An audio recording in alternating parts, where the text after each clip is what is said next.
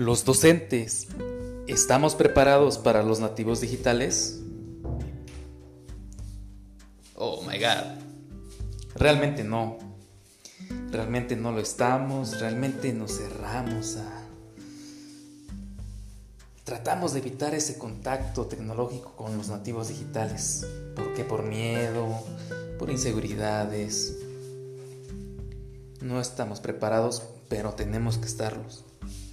Tenemos que estar preparados más los docentes que tenemos en nuestras manos a seres moldeables. Si no podemos estar a su altura, ¿qué pasará? Tenemos que hacer algo, tenemos que estudiar, tenemos que investigar, tenemos que probar, tenemos que perder ese miedo a la tecnología. Urge, urge que lo hagamos, urge que que, nazca de, nosotros esa chispa de poder hacer algo diferente, de poder manipular la tecnología a la par de nuestros alumnos. Y por qué no ir un paso adelante de ellos. Para poderles enseñar y que no nos enseñen como hasta ahora lo han hecho.